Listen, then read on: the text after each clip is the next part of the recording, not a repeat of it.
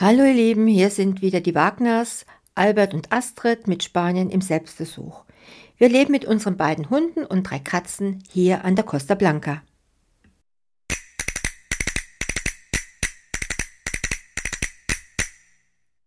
Ich dachte, ich falle vom Glauben ab. Klar sind wir in mehreren spanischen Auswandererforen und neulich musste ich einen Post lesen, wie viel Spanisch muss ich können zum Überleben? Beziehungsweise muss ich Spanisch können, um in Spanien zu leben? Scheinbar wird diese Frage auch in anderen Foren öfters gestellt.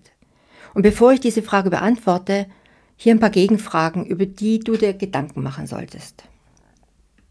Möchtest du deine gesamte Zeit in Spanien damit verbringen, dich nicht verständigen zu können? Möchtest du Bekanntschaften mit Einheimischen machen und die Kultur und Tradition des Landes wirklich kennenlernen? Möchtest du dich integrieren? Möchtest du dich im Notfall immer darauf verlassen müssen, dass zufällig jemand Deutsch spricht? Möchtest du im Supermarkt in der Lage sein, zu fragen, wo die Milch steht? Möchtest du in einem Notfall fähig sein, deine Mitmenschen um Hilfe zu bitten? Möchtest du bei Bürokratieangelegenheiten auf einen Übersetzer angewiesen sein? Oder möchtest du beim Abschließen von Verträgen alle Bedingungen verstehen können? Vielleicht ist dir nach dem Lesen dieser Fragen bereits schon klar, worauf ich hinaus will. Und nun zu der Frage von oben.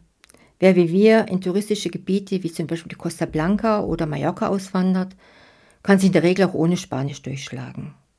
Du kannst auch ohne Spanischkenntnisse einen Job finden und dort mit anderen Auswanderern zusammenarbeiten.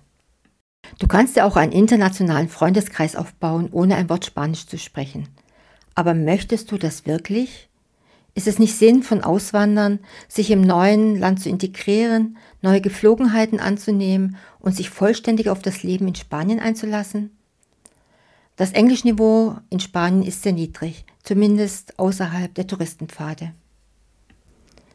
Wenn du dort essen möchtest, wo Touristen essen, reicht Englisch vollkommen aus. Wenn du aber das kleine Restaurant an der Ecke ausprobieren möchtest, wo noch die Eltern selbst hinter dem Herd stehen und nach alten Familienrezepten kochen, die echte spanische Küche, solltest du schon ein bisschen Spanisch sprechen können. Ohne Spanisch wirst du sicherlich, wahrscheinlich auch nach Jahren, nur ein Gast im Land sein.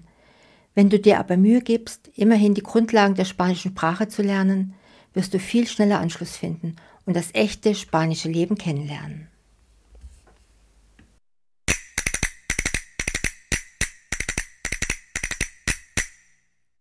Und das war es mal für diese Woche. Ich freue mich, euch bald wieder zu hören.